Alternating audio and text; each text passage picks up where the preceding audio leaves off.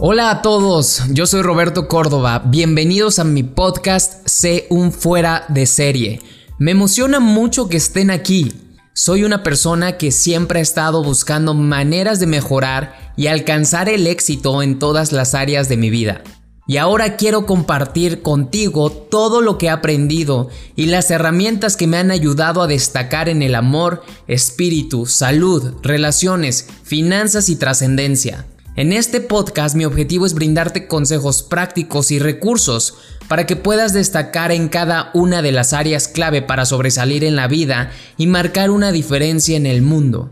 Estoy convencido de que si te comprometes contigo mismo y aplicas lo que aprendas en este podcast, podrás llevar tu vida al siguiente nivel. Te garantizo que te motivaré a tomar acción y alcanzar todo tu potencial. Bienvenidos a C un fuera de serie.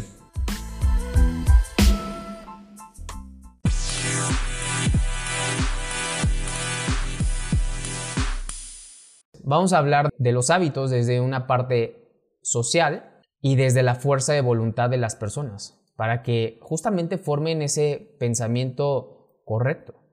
Porque el pensamiento correcto es lo que nos va a permitir, por la repetición, que se logre el hábito. Si nosotros formamos el correcto pensamiento de lo que queremos, podemos repetir en nuestra mente subconsciente de tal manera que nuestra mente consciente exprese lo que está dominando nuestra mente.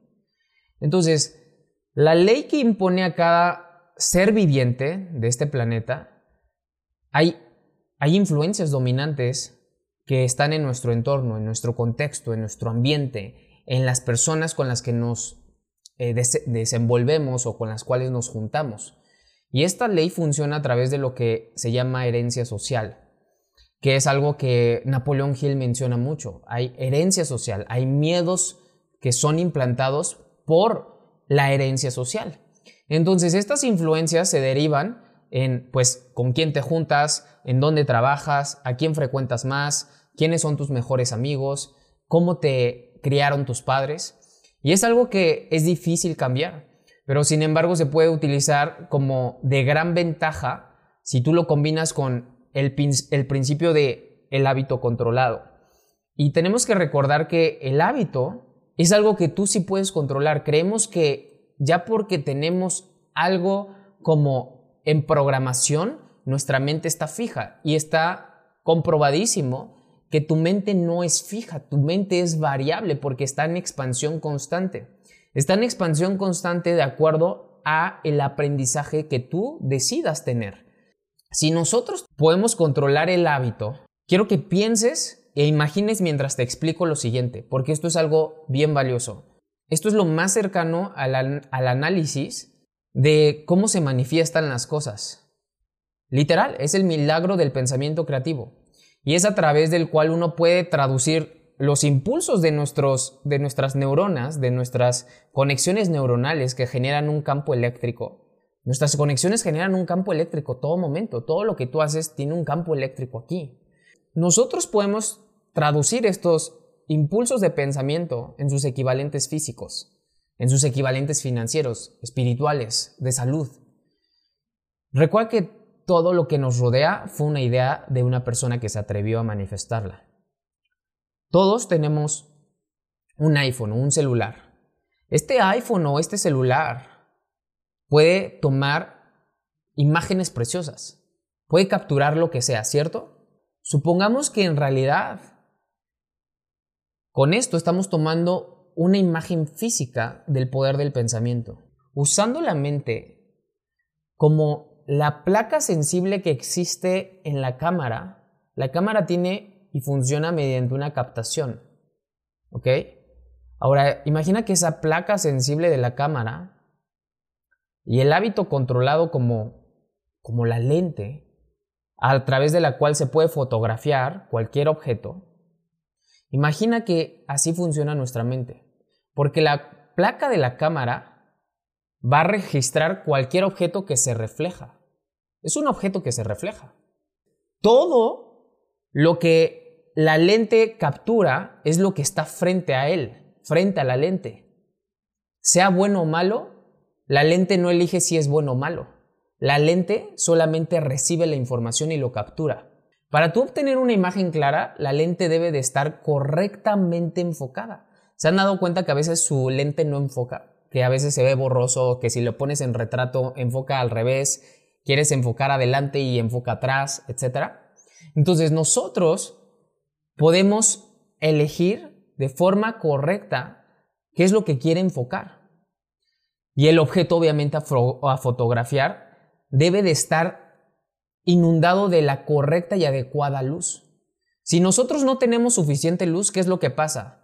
De hecho, se ve como raro, ¿no? Se ven incluso los píxeles. ¿No se han dado cuenta que cuando ustedes apagan la luz de un lugar se ven píxeles? Entonces, cuando nosotros no tenemos la suficiente luz, lo que hace es que la imagen no pueda ser bien capturada. Pero aquí también depende de la habilidad de la persona que opera la cámara o sea, de ti. El operador que, o el camarógrafo, trabaja a través de un hábito controlado. Tiene completo control de lo que va a capturar. Porque él va a decidir cómo apuntar y él va a decidir cuánta luz va a registrar la cámara. Ahora, no va a registrar la imagen en la placa de la cámara si no tiene suficiente luz. Porque la luz y los productos químicos, supongamos que estamos revelando una foto, una imagen con los antiguos eh, rollos de Kodak. Supongamos que se requiere esa luz y esos productos químicos que se le echaba, que se metía en una, en una bandeja como con agua, con químicos. Y en la superficie de la placa se sensibiliza y genera el registro. O sea, si tú te pones a pensar cómo se tomaban las fotos antes y cómo se revelaban, era impresionante. Pero justamente así es como funciona nuestra mente. Sin embargo, el tiempo de la exposición para darle la luz adecuada a esa foto, si nosotros enfocamos la lente para que recoja todos los detalles, toda la información adecuada, vamos a poder generar una mejor foto. Si ustedes eligen en su iPhone hoy una opción que dice RAW, o que dice Pro es, ahí justamente te dice la información o te dice en detalle la descripción. Si tú eliges esto, esta versión o este formato, cada fotografía va a pesar 600 megabytes. Cada video va a ser de 1.5 gigabytes los 30 segundos, porque va a capturar más información. La imagen que se obtenga va a ser en proporción exacta a la habilidad para controlar todos estos factores. Y también, pues puedes elegir el objeto que vas a fotografiar. Ahora, ¿cómo es el ejemplo con nuestra mente? Tú vas a elegir tu meta, tú vas a elegir el objeto que deseas. ¿Qué es lo que deseas registrar en las células de tu cerebro? Tú quieres generar 5 mil dólares mensuales. Entonces tú lo que tienes que registrar en tu mente es el objeto, tú eres la cámara. Imagínate, estás registrando en la placa de tu mente esa imagen. Pero para que esa imagen se vea bien, se vea vivida, requiere la suficiente luz. Y nosotros, posteriormente, por medio de la neuroplasticidad, vamos a poder revelar esa foto. Pero primero ocurrió aquí. Requerimos otros, otros factores también, como, pues como los químicos, ¿cierto? Nosotros, al momento de entregarle a nuestra mente subconsciente esa imagen, para que se vuelva física, es cuando empieza todo el proceso de la manifestación. Por lo tanto, lo que requerimos entender es esta analogía para que captemos por qué es importante el hábito controlado. Y el hábito controlado es colocar en nuestra mente consciente una imagen de lo que tú quieres. Nada más. ¿Qué es lo que tú quieres en tu mente? Y constantemente pasa todo lo contrario, pones en tu mente todo lo que no quieres. Entonces, como pones en tu mente todo lo que no quieres, hay una frase muy famosa que muchos de ustedes conocen, lo que resistes persiste. Claro, porque en mi mente constantemente estoy diciendo, es que yo no quiero estar endeudado, es que yo no quiero ya depender de esto, es que yo no quiero perder. Y es que no entiendes cómo funciona esto es un hábito controlado que tú tienes posesión, control total. Entonces, si nosotros tenemos control total de esto, ¿qué requerimos ahora hacer? ¿Qué requerimos ahora hacer? Lo que requerimos es controlarlo para que día a día recreemos esa imagen a través del hábito controlado. Y de esta manera, reconociendo cómo lo haría un pensador experto o cómo lo haría un diseñador y está pensando la imagen y está pensando la, la, pintura o la escultura o el diseño de esa casa. Está constantemente pensando en su cabeza cómo va a manifestar esa casa, esa, ese bien inmueble, esa eh, pintura. Lo que estamos haciendo es primero pensar y mantenerlo sostenido.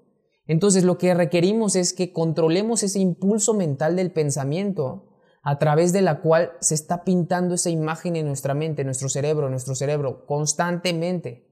Entonces se le debe de dar la cantidad de tiempo correcto. Muchas veces lo pensamos una vez, como el típico primero de enero. El primero de enero todas las personas piensan un deseo, piensan 12 deseos, se comen 12 uvas. ¿Y qué pasa? No pasa nada porque lo pensaron una vez, porque el impulso fue una vez, o porque el impulso fueron los primeros 10 días de enero pero no se mantuvo, no le diste el tiempo suficiente para que madurara. La gente que entra a este negocio lo piensa el primer mes y con el primer mes es suficiente para rendirse porque la mente no sostuvo de manera controlada la imagen del deseo o del resultado que ellos querían. Por eso es bien importante que ustedes siempre definan sus metas. Pero cuando uno comienza el mes y no define sus metas y no estamos pensando y controlando el hábito de lo que pensamos, entonces ¿En dónde está tu atención? Tu atención está en todos lados menos en lo que tú quieres. Así que es importante, siguiendo la analogía de la cámara, es importante que nosotros registremos esa imagen, que se le ponga la correcta luz y esa correcta luz es la fe y la emoción. Entre más luz tengas, entre más luz tenga tu imagen, es más fe y más emoción. Neville Goddard decía, el sentir es el secreto. Si tú sientes, si tú pones esta, este, este campo magnético, porque nuestra mente genera el campo eléctrico, nuestro corazón el campo magnético, si nosotros sentimos y generamos ese electromagnetismo, entonces es más fácil que manifestemos. Cuando solamente somos mentales, mentales, mentales, y tenemos la idea, la idea, la idea, pero no hay un deseo, no hay una convicción, no hay esa fe, no hay esa emoción, entonces no se manifiesta. Así que Imagina que tú estás pintando tu cerebro con esa imagen. Nada más. Lo que necesitamos es utilizar de forma consciente e inconsciente el mecanismo del cerebro para que nos esté guiando a el impulso por medio de nuestro sistema nervioso a una acción por medio de un plan definido. Necesitamos seguir los, los siguientes cuatro pasos. Número uno, nada se logra sin un propósito definido. Entonces, punto número uno, debes de definir un propósito. Todos, todos debemos de definir un propósito. Quiero jubilar a mis padres. Quiero ser libre financieramente. Quiero ser la persona de mayor impacto en desarrollo personal en México. Quiero, tú tienes que tener un deseo. Entonces, ese deseo y ese propósito bien definido, si nosotros de ahí nos basamos para todo nuestro nivel de acción, te darás cuenta que es muy fácil encontrar la disciplina. Es muy fácil. Es muy fácil comprometernos, ser disciplinados cuando tenemos claro un propósito. Paso número dos, necesitamos crear un plan práctico para lograr el propósito. Por eso siempre mencionamos, el mapa del tesoro es nuestro método de acción diaria. Si tú tienes un método de acción diaria registrado en tu calendario que te genere el hábito, entonces lo que tú deberías de tener claridad es en tu futuro, en tu yo del futuro. Si nosotros tenemos este propósito, este plan, lo único que nos resta hacer es confiar en nuestro yo del futuro. El tercer paso sería tener una alianza de mastermind con otras personas cuya experiencia sea mayor, cuya educación sea mayor, cuya habilidad e influencia puedan ser necesarias para que nosotros logremos lo que queremos. Por eso es muy importante las mentorías, por eso es muy importante las capacitaciones, rodearnos de gente exitosa, porque entenderemos que al momento de nosotros estar yendo hacia el mismo punto, el que el éxito es contagioso, al igual que es contagioso el fracaso. Cuando tú estás con gente que no mm, está en búsqueda de una realización ni un progreso, ¿qué pasa con esa gente? La gente está dispersa y siempre está buscando cómo destruirse con hábitos que son viciosos. Ajá, con el cigarro, con el alcohol, con compras, con comer en exceso, con sexo, con otras cosas. Entonces, por eso es importante que nosotros entendamos estos tres puntos y el último punto es la acción inmediata. Tenemos que accionar de forma inmediata. Entre más lo analices, más parálisis generarás. Si tú ya tienes esto, lo único que tienes que hacer es accionar, accionar. Y de hecho la acción nos va a dar la retroalimentación para nosotros mejorar y nosotros desarrollarnos. Pero si tú le metes mucho desarrollo personal sin acción, entonces no generarás nada. Necesitamos acción, acción, acción. Just do it. ¿Ok? Entonces observa cómo estos cuatro pasos están al alcance de todos. De todos. Es una posibilidad para cualquiera, para tus papás, para tu hermano, para tu pareja. Pero nada ocurrirá si no se toma estos cuatro pasos de manera persistente fuera del pensamiento lógico. Porque a veces el ser humano, por lógica, dice que para qué defino algo si se trata de vivir la vida en el presente, para qué tengo un mastermind, para qué este, empiezan a pensar y pensar y pensar y sale su lado izquierdo del hemisferio del cerebro hacer un análisis, a ver la lógica, a encontrarle una razón de ser. Y se van a dar cuenta que a lo mejor no existe una razón de ser como tal, pero sí existe una razón de ser desde adentro de ti que te va a permitir llegar hasta ese punto si tú sigues estos cuatro puntos. Entonces, por eso es muy importante que venzamos los hábitos heredados. Nosotros tenemos hábitos heredados como en la nutrición, con, con las relaciones, con las finanzas, con nuestra espiritualidad, nosotros tenemos ciertos hábitos. Estos hábitos nos los heredaron nuestros padres con el mejor fin, pero a lo mejor ellos no los han comprendido.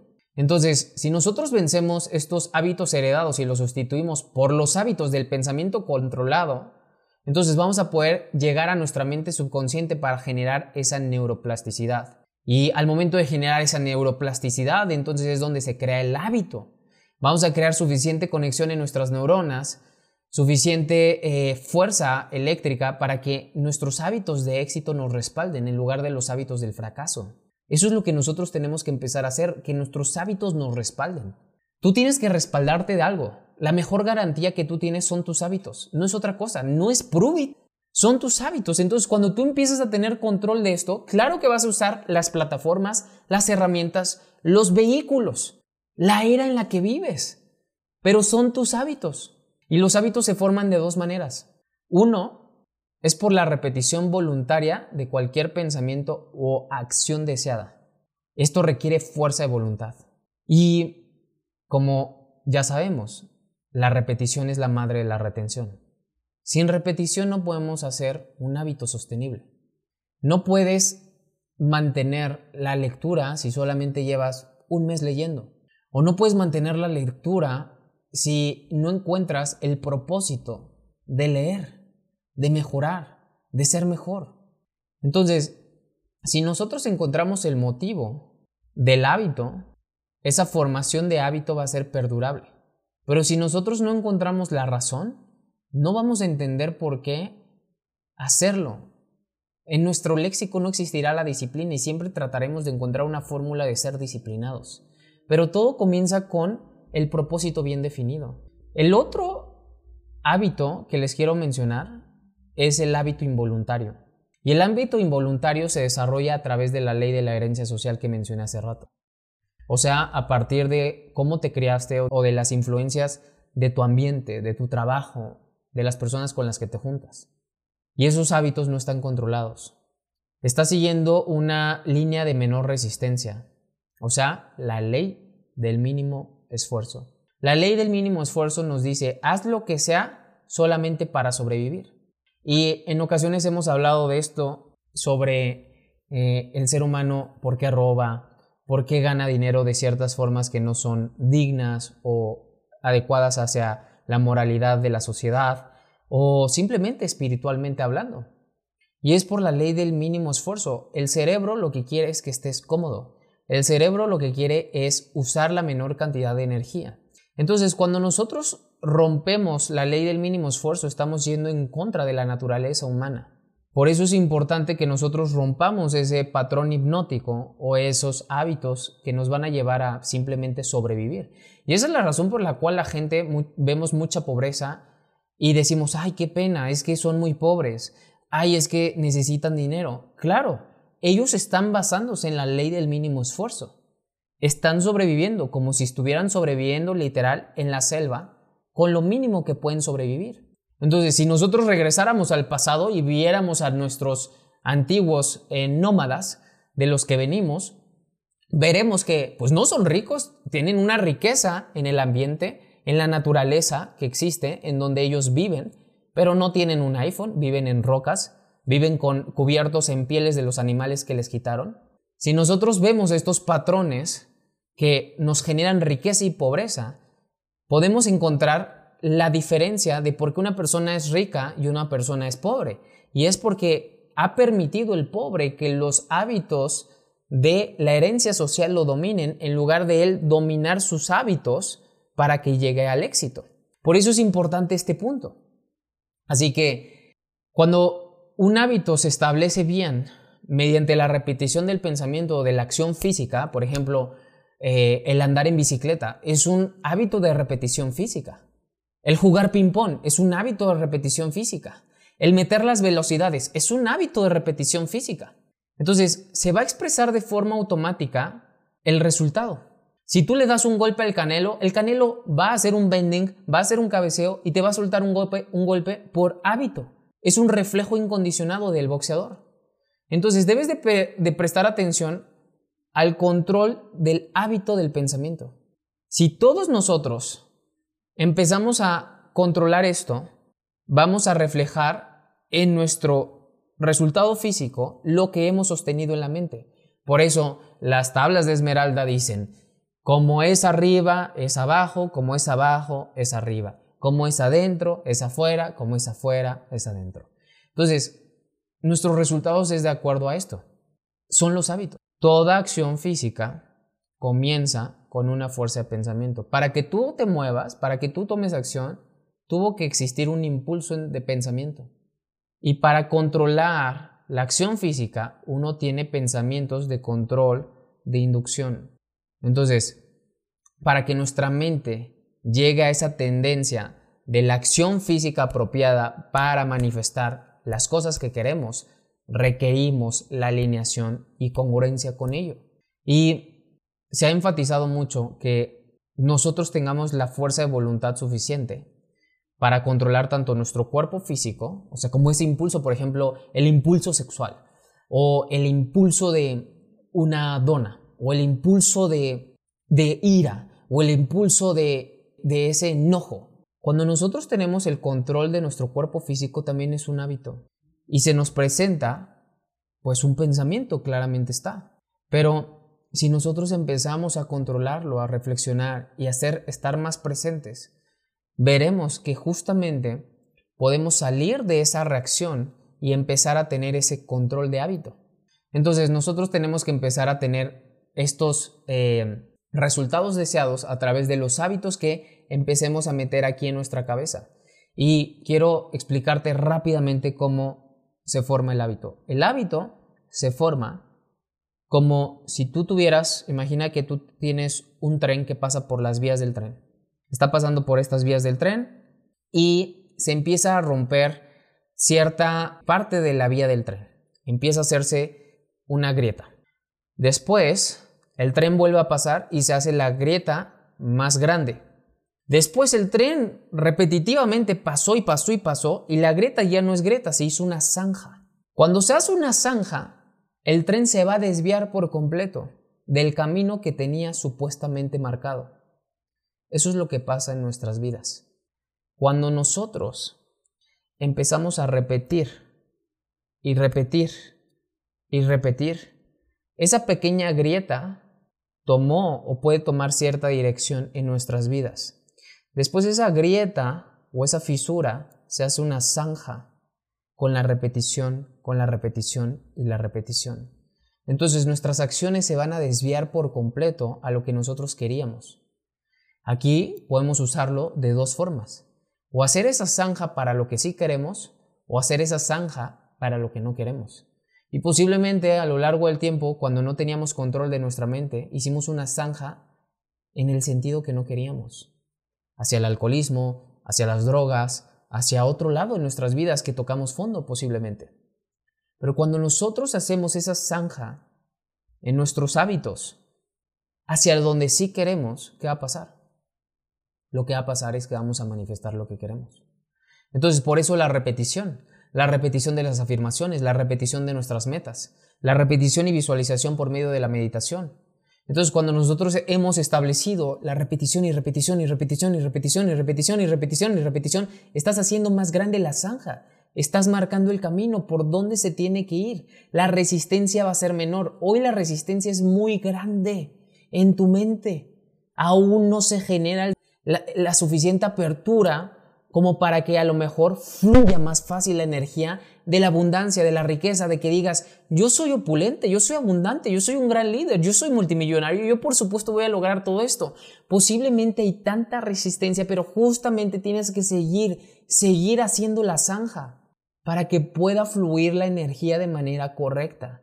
Pero eso lo hace el hábito. Entonces, cuando ya el hábito se haya desarrollado adecuadamente, vas a experimentar entusiasmo, vas a tener una mejor relación con tus planes, vas a ser más disciplinado, tu entusiasmo se, se conducirá a lo largo de todo el día, vas a tener más energía, vas a ser más consciente y lo importante es que vas a seguir logrando metas y metas y metas o alcanzando objetivos más y más altos. Entonces el trabajo ya no va a ser pesado, va a ser un placer. La gente exitosa, si te das cuenta, cada vez es más rica, cada vez tiene más proyectos, cada vez hace más marcas, cada vez tiene más empresas. ¿Por qué? Porque ya rompió esa zanja, ya rompió esa resistencia, ya hizo ese camino, ya se construyó. Y todo comienza con la disciplina. La repetición es lo que los va a llevar allí. Al principio tienes unos lentes oscuros que no te dejan ver la abundancia que hay. Pero esos lentes oscuros se van a ir eliminando al momento de ver con otro tipo de lentes más claros, debido a que tus hábitos te van a respaldar. Yo no tenía los resultados que hoy tengo hasta que fui consistente, consistente, consistente. Me repetí miles de veces, miles de veces afirmaciones, miles de veces mis metas, miles de veces mi versión de yo del futuro, miles de veces, no cientos, miles de veces. Si tú empiezas a darte cuenta del poder que ya tienes y que tú tienes control de tu vida, vas a entender que el hábito es sumamente importante. Y vas a decir, ok, si mi vida hoy tengo 40, si tengo 50, si tengo 30, ¿qué pasará en los próximos 5 años si hago más fuerte mi hábito? Eso va a cambiar tu vida. Nada más. Eso va a cambiar tu vida. Paga el precio. Paga el precio y forma el hábito.